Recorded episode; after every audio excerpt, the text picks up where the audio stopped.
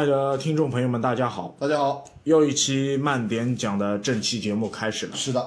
上一期我们聊到了零零八三的上部，对，这期我们聊一聊零零八三的下部。下部了呃，主题曲我们刚刚已经放过了，我放的是 OP 二。，OP 二啊，OP 二你喜欢听吗？呃，Me Q 一个主唱的嘛，他的声音嘛，就是一个独特的这种沙哑式的声线嘛，唱主题曲的其实两位主唱都蛮有特点的呃，还有一位主唱呢，啊，就是我们第一部的那位主唱嘛。对，他是后面直接唱广告歌、唱动漫歌曲了。嗯本来他是一个日本乐坛的一个啊流行乐手，是，后后来上年纪了，风格转变了。你看这肯定会在不同阶段去唱不同的歌曲，他也知道后续需要转变成哪个东西的方向作为一个自己的主要发展目标嘛，他转到他自己这个动漫音乐上面，他肯定有自己的想法嘛，这是他自己的选择嘛，对吧？也造就了一些经典的音乐出来。上上一次我们聊到哪里？你呃，得？上次我们聊到那个，就是这个这个胡拉奇不是接手了这个，跟那个就是这个那个我们那个独臂驾驶员 Gilly 对吧？这个这个探讨了一下自己的人生和后续的发展，他接手了 GP 零一。后续的这个内容也聊到，然后我们也聊到就是巴巴宁格大卫，然后呃意外身亡，啊，意外身亡。也也聊到这个点。对，那么我觉得凯利大卫，你可能有东西要补充吧？呃，凯利大卫前，凯利大卫前面就是说上一期节目我们说到他这个这个这个人的这个出场，我们没有去多说嘛。实际上上次你也问了一下，那个 Gilly 为什么会接到了卡托的卡托少帅的那个一个通知之后，想去加入了这个这个迪拉斯这个组织，他会为什么这样一个心理的变化？包括他抛弃了自己的一个家庭、自己的现在的一些产业等一些一些东西，他舍弃了。实际上，我总结过他们这些人呢，实际上这个就包括我们给里啊这些，就是说后续的一些残军啊，迪拉斯的军军队啊，他们要推动这个东西，实际上他们只不过五年前。这种残梦的一种一种延续吧，想继续把这件事做完。他们是活在一个零零七九年的人，因为他们这些人到这个到零零八的这个时间段的时候，他们实际上已经是抛家抛家弃子了，或者很多人家里家庭已经支离破碎，人也没有了，配偶也也也牺牲了，他们是这个赌上了自己的性命啊。说真的，你说真的是为了所所谓的零零八三那些我们幸存作战大义吧？实际上并不是，他们只是在找一个自己一个良好的一种归宿啊。就怎么说呢？参加这个军参加这个这个这个军队，把这件事情四年前的事情完成，也就了却了自己一个最大的希望，对自己已经死去的家人或一些恋人啊等一系列各方面一些因素啊，有一个相应交代。最后以自己的牺牲作为一个最大的结局，他们就寻求这样一个结局。这些这种残党的一些思想啊。当然，我们前面也说到过了，迪拉斯舰队，迪拉斯迪拉斯我也说过了，迪拉斯中将这个人是这个为什么要去发动这场战争？我也上次我也很我也很了解，他因为他是对对自己这个这个战争的一个一个失败是归结于他们自己内部的一些分歧导致了战争的结束，而不是我们自己的实力所造成的。那么相应的卡托就是在本想以自己一个牺牲作为一个最好的结局的情况下被他救下来了，那就对他是一种我们说是愚忠大义。迪拉斯迪拉迪拉斯这个中将这个人是就是对他自己的这个上级领导一种是什么效忠，是这样一个结局形式。但是这这些军队的这些这些参加他们军队这些我们说以前的老兵，他只不过就是我前面所说的他们他们是这样一个想法的形式去参加的，给自己一个良好的结局或一个交代吧。更多的老兵会回归到迪拉兹中将的召唤，啊也是受到卡托的召唤。他们为什么会奋不顾身的来？其实也是对当年的那些将官嗯，一种信任，对，然后是自己在军界的这个梦想啊一个延续。延续，就是前面我说的，他想他想完成当年没有完成的一个一个一个一个，就是说一个就是说大义或者是一个梦想的一个延续。但但你刚刚说了要谈宿命论啊，啊这点我不赞同。啊，你说，我觉得这个不是他们的宿命，那你说，那么他，那么你认为他们的宿命是哪一个方面的？他们现在做的事情只是自己想想把之前想做的事情的一个延续，谈不上一个宿命。宿命什么概念？宿命就可能是一个轮回的轮回的内容。嗯，可可能这一场厮杀决定了我们必定是死亡的。干嘛？这个问题就在这个地方。前面我说了吧，他们去参加这个星辰这个作战，这个作战啊，除了你前面说说到的这个，就是我们说军方的一个一个一个一个 super star 对吧？卡托的一个照，一个作为一个一个军队的一个牌子，或者说迪拉斯中将的一个一个就是需要把星辰计划推动的一个原因，干嘛？他自己要存在点什么什么东西吗？他自己存在的价值无无非就是当年作为一个支援的军人，啊，一个军人的一个荣誉感。对啊，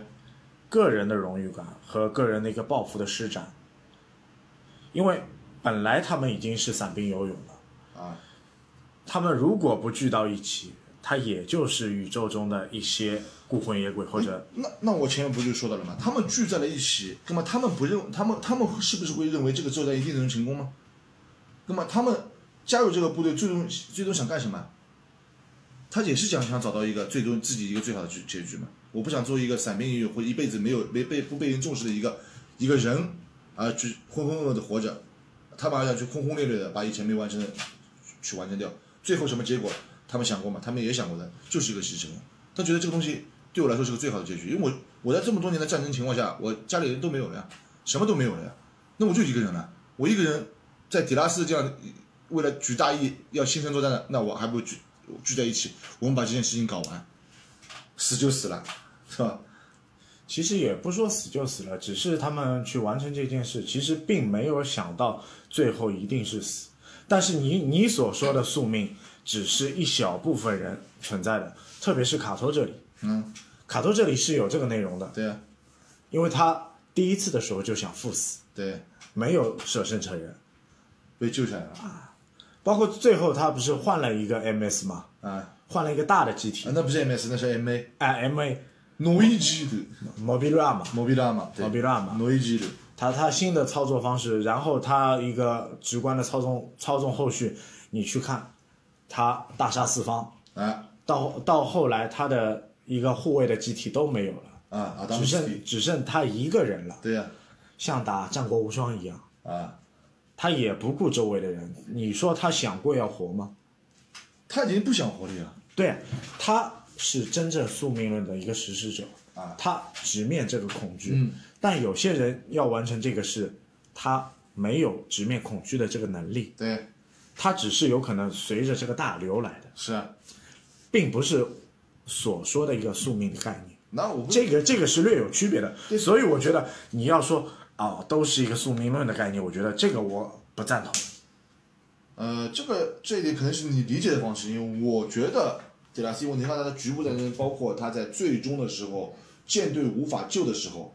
他们都是以自己殊死搏斗，包括是以自爆的形式都自己，他因为他知道是这种战争是不会成不会成功的，但是但是我要以我这样的一个抗争的精神，去给你们达到了一种我意识的一种传递，那他们想法就是牺牲就是他们最好的宿命，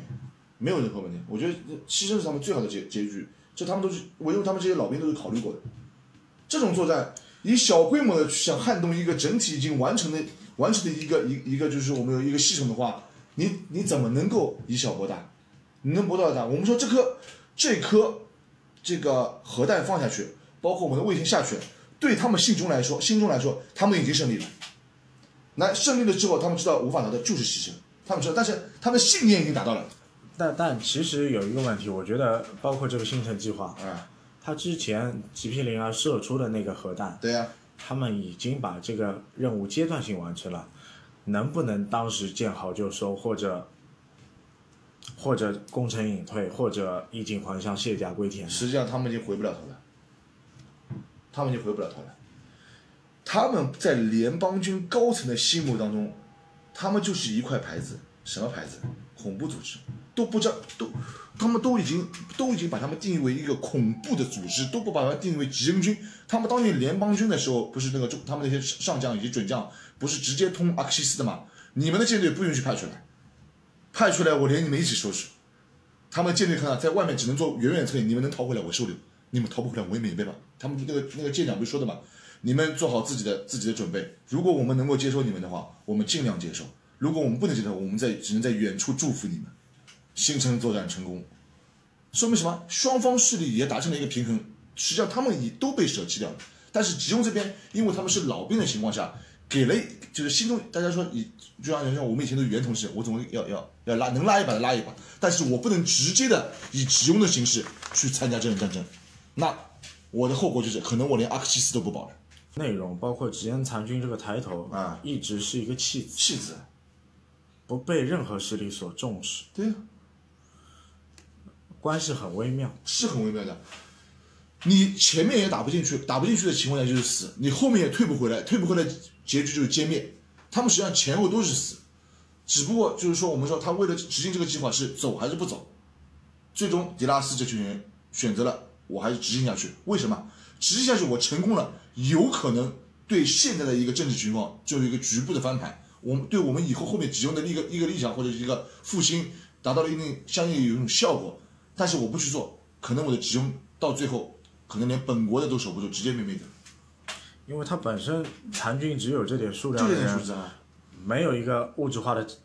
增加，没有呀。然后舰只、对呃 MS 对这个数量都是固化的。对，所以我说他们为什么会定成那个恐怖组织，就是因为他们把 GPL 拖到了自己自己的那个迪拉斯的主舰上之后，并且发布了挑衅联邦的一个文特，就就是一个视频嘛。这个视频里面明明就是明确的说明了联邦在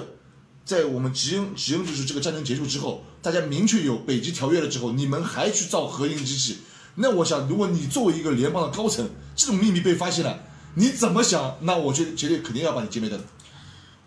这个这个也是一方面，其实也是作为一个影射吧对。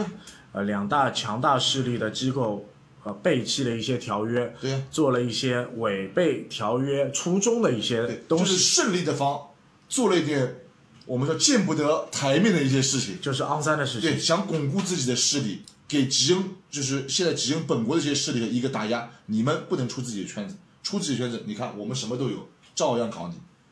那就是施压了，对吧？所以说他干了这件事情，但是又被这种有吉恩，就是说有吉恩背景的这些残党组织把我这种事情公布出来了，那我肯定相应的心里就不心里就就可能会有一种我们说是恨吧，那那最后他公布出来了，其实也是为了一个名号吧。就打你脸啊，打脸只是一方面，任何战争、对任何起由都需要一个义举。对，我就我知道你这个意思，就是他就是把这个这个点拿出来作为举大旗的一个标号，是你不仁我才不义的。但是他自己呢，又属于那种有吉恩背景的，他他自己无法牵连到本国，也回不了本国的情况下，他只能执行作战。那么我们说这个作战，不管他成，他现在这个情况下，虽然虽然说他们是全军覆没之后，这个计划是实施成功的，但是也进一步推动了我们联邦军的更残暴的组织出现，叫迪坦斯，他也是以这个名头出来的。我要肃清整个宇宙的反联邦势力，结果自己造出了个军阀，把自己给搞自己给搞瘫痪，就是迪坦斯。因为因为你说提坦斯的颜色，我就觉得这这个这个直观的颜色，你前面有说了嘛就，就各个事情的各个事情的浮出台面，都是有各个点、各个依据出来的，就没有我们迪迪拉斯军队的叛乱，就就没有这个迪坦斯的出现，就没有后续联邦军的腐败，再再后续的联邦军第二次复盘，联邦军的腐败是在迪拉斯舰队出来之前就腐败了，就腐败了。这这个点是不同的。呃迪拉斯舰队出来只是继承之前的遗志，这个呢是这样的，这个我跟你说，你可以联系一下看一下提告的前前部分。那个时候，实际上整个控制权啊都在迪坦斯手上了。联邦军，你看那些就是我们说正常基地里面穿的白色联邦军军服这些，你看都是怎么生活的？实际上他们一是同样有军机，但是他们没有权，无法去参加主要作战，无法去制定某些项目，无法去健全某些制度。实际上他们已经我们说是被架空的，所有的权利都在迪坦斯手上。那个时候的联邦是什么？他们概念是我没到哪干什么，搞钱，就是搞钱，就就搞腐败，无所谓，反正你们也不管我。那我们联邦还不是彻底腐败下去了。一直这个情况下延延续到什么时候？L one 出现至零零九三，那个时候联邦还还是腐败的情况下，但是迪坦斯已经没有了。但迪坦斯结果是什么？最终的结果也是一个极端的军事组织。极端的军事组织自食恶果。对啊，最后还被联邦军自己歼灭掉。实际上，他的他的宿命和迪拉斯舰队一样的，都是星辰中的一束光。但迪拉斯舰队其实不是军阀组织，但是故事里面是有吉恩背景的恐怖组织。这个吉恩背景的恐怖组织是联邦的一些高层给他施加的一个定义，定义类似我们看金庸的武侠小说，明教是邪教。对，但是从从主观的大体来情况，他还是隶属于集中军的。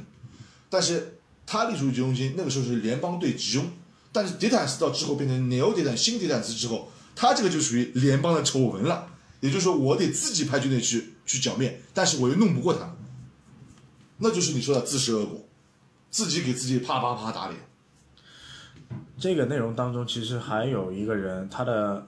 工作性质啊，啊，也是游离在任何体制之外你。是指喜马阿姨啊，啊，喜马嘎拉哈中校中校，就是我们说的背锅女侠，对吧？实际上这个人呢，实际上我也是前面我也稍微说过一点问题，他是实际上将自己的主见作为了自己的家，他已经没有家了，没有任何一方势力收留他。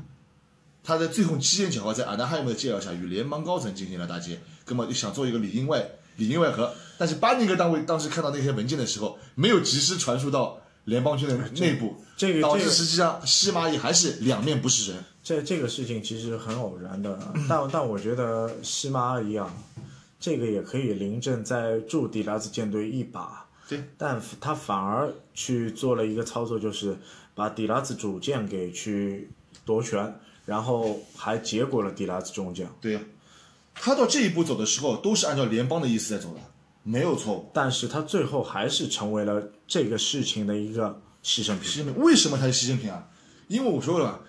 那个时候我们那个联邦军这些主舰，就是希腊普斯舰长所所确定这个这个这这支部队啊，我们说只能说这支部队就是一舰主舰加三个麦麦克比斯号的那个巡洋舰，他们这支舰队的是联邦军看不起的，你不可以参加我们联邦正式，因为你们是属于另外一个派系的联邦军。那个时候他已经被架空了，高云中将被架空了之后，他们实际上也像一个弃子一样，得不到任何支援以及相关的一些消息，包括西马阿姨实际上是我们内应这个事情没有告诉，所以说西马阿姨在最后的时候很怨恨的说：“你到底是哪一方的人？”实际上他们并不知道西马阿姨是他妈是内应。从这个结果上，实际上西马阿姨实际上是他想找到一个家的感觉了，但是又被你们给结果了。你说我这个方向往哪里走？西马阿姨最后是顶在那个 GP 零三的上面。哎，也一炮一炮中断了嘛。所以说，西马伊想越想为大家找到找到一个一个合理的一种一种归宿或合理的一个一个结果，越达不到他他想要的效果，反而又被各方面误解。所以说，西马伊真的是一个哪一方都不吃草，哪一方都是一个悲剧人物的角色。他他的悲剧角色，我觉得比迪拉斯中将更可更可可惜。你说他作为一个王牌技师啊，啊他是一个有梦想的人嘛？啊！而且她是当年这个王牌机师团里面唯一的一名女性啊。万里挑一啊！万里挑一啊！你想一个女女性能做在零零七九过后就已经中校了，那个时候我们卡托还是大卫啊，卡托在在他面前其实是一个新兵蛋，新兵蛋子。但是西马伊如果我说我认为如果他们同样在机体的允许下啊，都同样的一个机体，就就是等同的条件下，我们相同操作。我认为卡托估计还打不过西马伊。偶然偶然，西马伊实际上他这个是用脑子在打的，他喜欢打游击战的嘛。其实包括一个偶然，就是西马阿姨能够去战胜巴宁格，我我觉得也不一定是巧合，巧合是有实力的，可能可能这个实力上还是和巴宁格不分伯仲啊。不分伯仲，不分伯仲，在这机机器的这个就是较量上是不分伯仲的，只不过他讨巧了，正好是击到了那个部位而已，导致了巴宁格最后的牺牲。实际上他自己的本来这支部队作为一个海盗，海就是名义上的是一个海盗的部队去抢劫打劫，其实他本质自己部队是海是海军叫什么海军陆战队，海军陆战队他们自己海军陆战队，实际上这支部队是很强很强的。西马伊他是自己的叫以前我们叫什么叫叫西马伊的部队叫海军陆战队杠对吧？狩猎部队，人家是做这种特殊任务的。这种这种王牌机，他不是说过一句话吗？机体很宝贵的，我的驾驶永远是很宝贵的。你们这么浪费我的机体，人都是千里万里挑一的，他都是千里万里，他这样的部队都是千里万里。和偷袭珍珠港一样。一样一样偷袭珍珠港第一波、第二波都是王牌都是王王牌牌王牌技师，什么原田美金雄啊，啊，这种这种大威啊，对吧？支队长啊，也有很多牺牲的，也也有很多在没回来的没回来的回来的，没回来的也也死掉三十几个人嘛。对对对但是越到后来，他的精英人数越来越少，越少越大规模的海战、大规模的空战已经不行了不。行了啊！所以说这个这个几率的西马伊，所以说他就是一个，我觉得对我来说，他是故事里面真真真正比迪拉斯还要悲剧的一个人。因为西马伊可能很多人对他的历史不一定了解，可能对他的一个人物性格对。就觉得他是一个很很很很妖孽的人，对对对对。包括他的出场设定，他的一些就是部下对。和他主见的一个描写，可能就觉得是个歪魔邪道。对，你们在实际上他本质型的西马伊实际上是一个非常好的指挥官，非常那个就是我们说是仁仁义吧，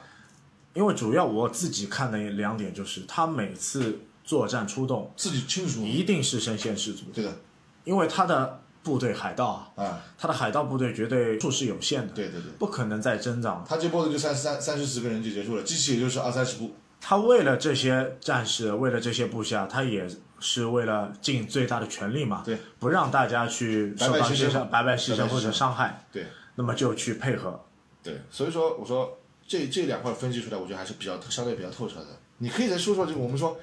这个妮娜、胡拉奇、基斯这些的一些一些感觉，你你觉得有什么不一样的地方吗？我觉得不但我有一点我插一句啊，实际上我觉得这个胡拉奇啊，他他后期的时候，他这个这个女性的人缘还是蛮好的，包括在 GP 零拿 GP 零三的时候，你看阿玛阿娜还有的多少正级的女性的工程师，还有人帮他挡子弹呢。对挡子弹，挡子弹这个呃工程师也是妮娜的一个老相识嘛，哎也也等于说是妮娜的一个大师姐。哎，也不比长相也不比妮娜差。阿纳海姆所有女性工程师都是很标志的，都是 都都是那个御姐范儿的。啊，都是我们心中对女性的一一种啊，向这个是你不是我，这个是你不是我。对吧？那 OK，实际上实际上我觉得呃，然后主唱妮娜一段情节，我觉得应该这么来说吧。嗯，妮娜和卡托的年纪其实差不了几岁，卡托二十五，妮娜是二十二，二十二，对，呃 h u l i k 是二十一，20二十二十一吧。二十一，对他年龄呢是先出场时候是二十，后来是二十一吧。最后回归军回归基地的时候结束结局的时候是二十二，卡托和妮娜是老相识，哎，老相识也是也是也是，其实通过片子里面一个细节，我们才知道啊，，这个你片头看了多少遍了，对吧？定格定了好几次了都。因为看到妮娜这个眼神，我一包括我们不知道后面剧情的，啊直观的会想，可能妮娜对 GP 零一和 GP 零二的念想比较大，啊，但其实他不是的。后面接梗之后，对，完全颠覆了剧情。这个镜头你往哪里看？就是我们卡托在执行最后的星辰论，将将为直面危机放下去的时候，在直面危机操作室时，你看，妮娜妮娜进去了之后，看见卡托的第一眼的时候，他眼中是有泪花的。那也就是说，卡托在妮娜心中，他他当他们当年谈恋爱，他他们那个就是结识之后，妮娜在在妮娜这个就卡托在妮娜心目中是一个高大的男性，男性角色是我真男人，对吧？他是带着妮娜去走的，这个男人就是战场上一个热血汉，热血汉子，就是说他是个成熟男性，对妮娜有一个异性的吸引，也就是说妮娜可以依附于他的。而胡拉奇，胡拉奇其实就是一个学校出来的人，对然后他是一点一点在成长的。对，妮娜可能就是把他作为一个卡托的模板，在在在在在在一个精神上的寄托，寄托哎哎，觉得他成长性很强，对然后再是寄托一些机体上的情感，那么这种两方的情感交织在一起，最后就形成了他对他的一个感情感情线。你看，他这边有一个镜头，就是在在 GP 零 GP 零 F 调 GP 零 F 那个叫 GP 零调试的时候，他在那里他就指导嘛，他看到他的影子是有一种卡特的影子，我感觉是这样的印象。从这一点开始，他们的感情开始升华了。这个只是一个最基础的细节，但是妮娜和胡勒克效应他们之间的情感并没有达到一个超越普通肢体语言的那个程度。哎，卡托是肯定达到了一个超越普通肢体感触的一个程度，他就更高端了。不是更高端。为什么会达到这个程度，也是不同。一个是男人，哎，一个是男男孩儿，哎。这个阶段是不同的。对，所以说我说这一点上面，你就分析了妮娜他们的一些一些感情线的问题和卡托与胡拉奇之间对感情线的一个不同。但我最后我说最终之后到这个我们这个故事的一个结局结束了之后，妮娜、胡拉奇包括他的小兄弟基斯，在整个 GP 零化这个零零八的这个过程中，这个事件结束之后，实际上他们得到了一定的成长，从一个男孩成了一个军官，到了一个成熟男的一个转变过程。同时，胡拉奇看到了很多，不管集中军也好，联邦军一些内部问题等一些看到这种 GP 计划的抹杀等一些事情，让他感觉到了，他想退出现在的战场，回到以前我最早的一个基地实习实习军官，跟基斯两个人一起回去了。最后他觉得这个地方是他自己想要的一个归宿，因为他说他整个过程之后他心是累的，但是最后有一个点你们看到了没有？在最后一一部分，在基斯在开一个机器与胡拉奇做过爷爷的手势的时候，胡拉奇拎着自己的包，一年服刑回来了，他在街边看到了迎接他的妮娜，那个时候妮娜的犹吉普车，对妮娜那个眼神中的一种犹豫、愧愧疚之情，变成了一种对他的一种就是，他就是我要男人，就坚定了。最后他迎接了他，最后他笑了，他们一起回到了基地，做一个故事一个完好的结局，相当于说胡拉奇也找到了自己最终的结果，妮娜也找到自己最终的归宿吧，应该这样讲。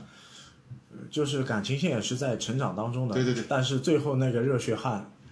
也对，也就真正回归到了他自己该有的生活了。当年卡托和现在的胡拉奇他们之间差哪一步？就是卡托坚定自己的信念，想把这个事情执行，而不顾妮娜的任何反对。妮娜想跟他就比如说好的过生活，他呢没有就是等到那一刻，而胡拉奇同样在他的带领下，或者说教导下，或者在这成长过程中，OK 了，完成这个阶段，最后他就是做到了妮娜想要的回归家庭，与他一起过过日子这样一个一个状态吧。所以说还是很好的一个结局吧。你这个点就说到了，一般就是女性想找的一个对象，肯定就是要回归生活。对生活总是平淡的，对不可能一个男性找一个男性就是沉迷于工作，对，沉迷于什么事业。所以说嘛，那个点上面不是他们再次在卫星看到了卡托的时候，妮娜不是还是对他对他说的，原来他一直认为零零七九结束了，你作为一个战争的失败者，那你可以跟我好好过日子吧。没想到迪拉斯一个召唤你又去了，他是心中什么？对他又有渴望，对他又有失望。但是最后结局的时候，妮娜看见胡拉奇的眼神是从一个是愧疚变成了啊，这个就是我的一个想要的一个男人，坚定的信念之后迎接他回来，那是他要的结果这个复盘的内容还有一个点就是凯利大卫，啊。凯利大卫在冯布朗生活的一段时间，也是结识了一个女性另另外的女性。其实她也是可以去回归到一个正常平淡生活，对，她也尝试回归到一个正常平淡生活，对，但是她走了跟卡托一样对，她和卡托一样是对于战争执念的一个职业军人。所以说嘛，我前面不是说过前面那一点话的吧？他们那些人就是活在了零零七九当年那个影子里面的男人，那群那群军人军人。卡托和凯利大卫也是，就像你刚才说的那个宿命一样啊。他们是真的围绕这个宿命在走的一个人，对对对。包括最后他们两个人都是舍身成仁的。啊，是是是，因为他们从零零七九七八年就开始参加一起参加军队，就一起打上来的，是他唯一一个没死，只是一个残疾的部长，包括他下面的那个护卫机的阿达姆斯基、阿达姆斯基军曹，他们都是一起，因为他最后只剩四个人嘛，就这点人了，没了，最后的结局是一样的。一样的，他们都最后都舍身成仁，也就是妮娜所最终不想看到的结果，而胡拉奇最后给了这样圆满的结局。当然了，胡拉奇我认为他也是看到了很多阴暗面，他想通了嘛。其余的希纳普斯见希纳普斯看下去说下面的所有的这些我们说吉斯部队啊、西蒙啊等这些人，最后都加入了迪泰斯，他们又又是过上了另外一个他们想要的生活。但另外后续的啊、结局你就不清啊，楚了。我我们就不清楚。对其其实这个结局也是开放式的，也也是让我们知道啊、组织的变革，啊，你可以选择融入，你也可可以选择退出，就回归的原来元邦军。就就退出。啊，就是两条路你自己选择，最后就选择了不一样，可能就出现了两个不一样的平行世界，两个不一样的结果嘛。那相对来说，自己选择路，自己走下去。但是如果你要知道这个连，知道就是我们迪坦斯这个这个这个片子从到到一高的当中那段过渡阶段，实际上我推荐你看一下那那本漫画叫《迪坦斯的旗帜下》，这本就是整整体讲述了迪坦斯的后面过往，也少数的掺杂了吉斯部队他们后面一些结果，但是也是开放结局。但但同类的一个 OVA，提坦斯单独一个 OVA 有这类的片子吗？没有的漫只有漫画叫《提提坦斯的旗帜下》，版权在万代手上，估计要拍片子。因为现在你看到吧？我觉得不大会拍，为什么？因为我当中后面包括呃西西马阿姨不是有一个剧新新的一个类似哎 OVA 的片花吗哎？哦，那那那个动画做的完全没法去说，这个吐槽点太多了，呃讲不出的感觉像像纸片一样，对像纸片一样。但是这一点，我想推荐你看《谍战旗帜下》。我我们一会儿下一期节目在做那个我们说玩具情报站的时候，我就告诉你那个出玩具的一个一个一个体系和它一个思路。它很多模型啊，H 级方面的，包括我们相应的 MSV 的扭蛋上面这些呢，全都是做的是《谍战旗帜下》里面机体，全是大批量出这个机器。上一段时间大批量出的是那个什么，就是不孝子的不孝子里面的机体。因因为当中还是要插一个内容，然后对零零八三就是距离到我们现在二零二零年对正好三十周年，三十年，也是我们也很巧就把这部作品拿出来呃分上下、分享了一下，分享分上下两部帮大家去做一个内容分享。分享哎可能我和某迪两个人理解的观念不同啊，也是有碰撞。对，听众朋友可以说的呀。我们做上部的原因就是尝试去做，做下部就是为了补足我们上部没说完的东西，对对对对对，去做一个互补。所以说，我们把这个零零八三以我们自己的形式将它就是说比较完全的分析了一下。如果有听众朋友有什么建议或意见的话，还是欢迎在那个我们那个留言板上面留言，我们可以一起来探讨一下。希望在我们的专辑的内容当中去留言。如果觉得我们的专辑好的或者不错的，对，可以去做一个评价，是的也可以去分享给你的好友。是的，是的。我们后续正期的一个节目可能会做到零零八零。零零八零，零零八零，这些我也也就我想说的，因为我们想把当年一个比较经典的，从八九年代到九九三年代当中的 OVA 片子，我们想全数说一遍，因为这些片子在我们的那个那个就是看片子的时代，他们是浓墨重彩一笔，我们是印象非常深的，而且在日本来说，这几部 OVA 也是非常经典的。这几部 OVA 不光是经典，经典这种形容词不一定要再说了，那对更多的要去说什么？说他的片子有内涵，内涵，符合我们当今的一个政治视角，对。一个呃职场脉络，对。一个社会现象，对，也可以说这个片子在我们那个时候小时候看待片子，只看你可能看不懂。看到一个表象，现在我们再去看这个片子，可以看到里面的内层。这这个就是 OVA 片子的一个魅力，魅力魅力所在。普通你 TV 是找不到的。所以说日本人也把 OVA 放在那个放在那个就是就是影像部做一个卖买卖的商品，印象制品，不会不会在那个边上放的嘛？道理也是。然后我们慢点讲当中也是分两趴的团队嘛，嗯两趴团队，因为某迪自己也带过 C 的的内容，如果以后带一个 W 的内容，某迪可能还会去开一个 W 系列的内容，或者极高达的内容。谢谢谢谢。大家各位听众、各位观众也可以去敬请做个期待，对对对，我们也要做一个预告的？是的是的。那我们这期零零八三就结束吧，就结束吧，完美的把它收了个关吧，好吧？亲爱的听众朋友们，再见。大家再见。